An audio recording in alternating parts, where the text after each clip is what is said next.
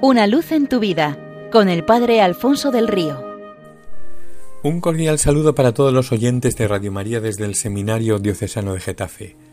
Pilar es un personaje de la novela El bosque animado del escritor y periodista gallego Venceslao Fernández Flórez, publicada en 1943. El autor cuenta que se trata de una niña menudita y frágil que trabaja en la aldea de Cecebre por un duro al mes, un duro de los de entonces, una cantidad que ella entrega puntualmente a su madre nada más cobrar. Un día, sin embargo, pierde el duro que le acababan de dar en el camino que recorre por medio de un bosque, y aquí empiezan sus tribulaciones. Vuelve sobre sus pasos deshaciendo el camino, revisando palmo a palmo, pero no hay ni rastro de la moneda. De repente se encuentra con un conocido bandido que sentado se está comiendo muy satisfecho una manzana. Algo dice a la joven que la moneda está en el bolsillo del rufián. Pilara le pregunta y Fendetestas, que así se llamaba el bandolero, la ignora. Entonces da comienzo a sus ayes, grita y gime, gime y grita, implora y llora desconsolada. ¡Ay, mi dineriño! ¡Ay, desgraciada de mí! Transcurre el tiempo y ella no ceja en el lamento. Fendetestas amenazante va por la muchacha, pero ésta logra escabullirse entre la maleza, eso sí, sin dejar su cantinela. ¡Ay, mi dineriño! ¿Qué va a ser ahora de mí?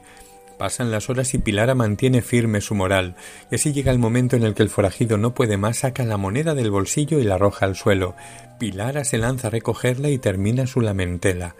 Comenta el novelista el estado de ánimo del bandido.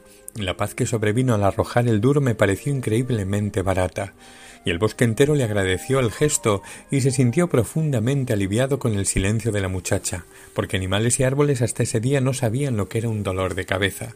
Pues si un bandido se ha visto obligado a atender la petición de aquella muchacha, ¿cuánto más no acogerá el Señor nuestra súplica confiada e insistente? Edison consiguió que la primera bombilla de la historia luciera en el intento 1003. Si en el 1002 hubiera tirado la toalla, todavía estaríamos alumbrándonos con velas. El famoso fundador de un orfanato consultó al santo cura de Ars acerca de la conveniencia de llamar la atención de la opinión pública y atraer su favor hacia su obra, insistiendo a través de la prensa. El santo le respondió en lugar de hacer ruido en los periódicos, vaya a hacerlo insistentemente a la puerta del sagrario. Vaya mejor a importunar al buen Dios que verá cómo él responde.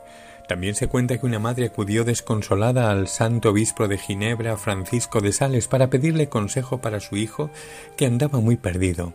Llorando a lágrima viva le dijo Hablo todos los días con mi hijo de Dios, pero no sirve de nada, va de mal en peor. A lo que el santo respondió con este otro consejo Está muy bien que hable con su hijo de Dios, continúa haciéndolo sin cansarse porque eso tendrá fruto. Pero a esto añada otra cosa háblele más a menudo a Dios de su Hijo. Si lo hace así, no tenga duda de que lo verá salvado. Esto es lo que hizo desde el principio Santa Mónica con su hijo Agustín. Insistió e insistió, le dio la tabarra a Dios sin dejar nunca de hacerlo, de tirar, no tiró nunca la toalla. Lo que parecía imposible finalmente sucedió, como le había augurado su, llamémoslo así, director espiritual San Ambrosio. Un hijo de tanta oración y lágrimas no se perderá. Y vaya si no se perdió, lo vio bautizado y luego desde el cielo, sacerdote, obispo y santo.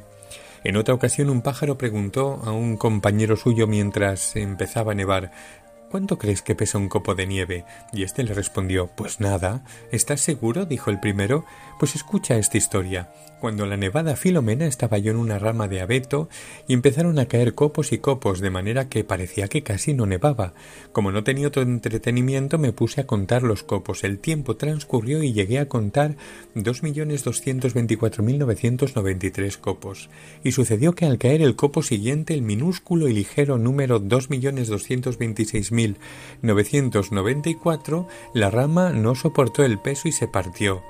Terminado el relato, el primer pájaro se despidió de su compañero y se marchó, y el otro se quedó en la rama muy pensativo, dándole vueltas al lecho y diciéndose Es posible que haga falta insistir tan solo una vez más para lograr lo imposible.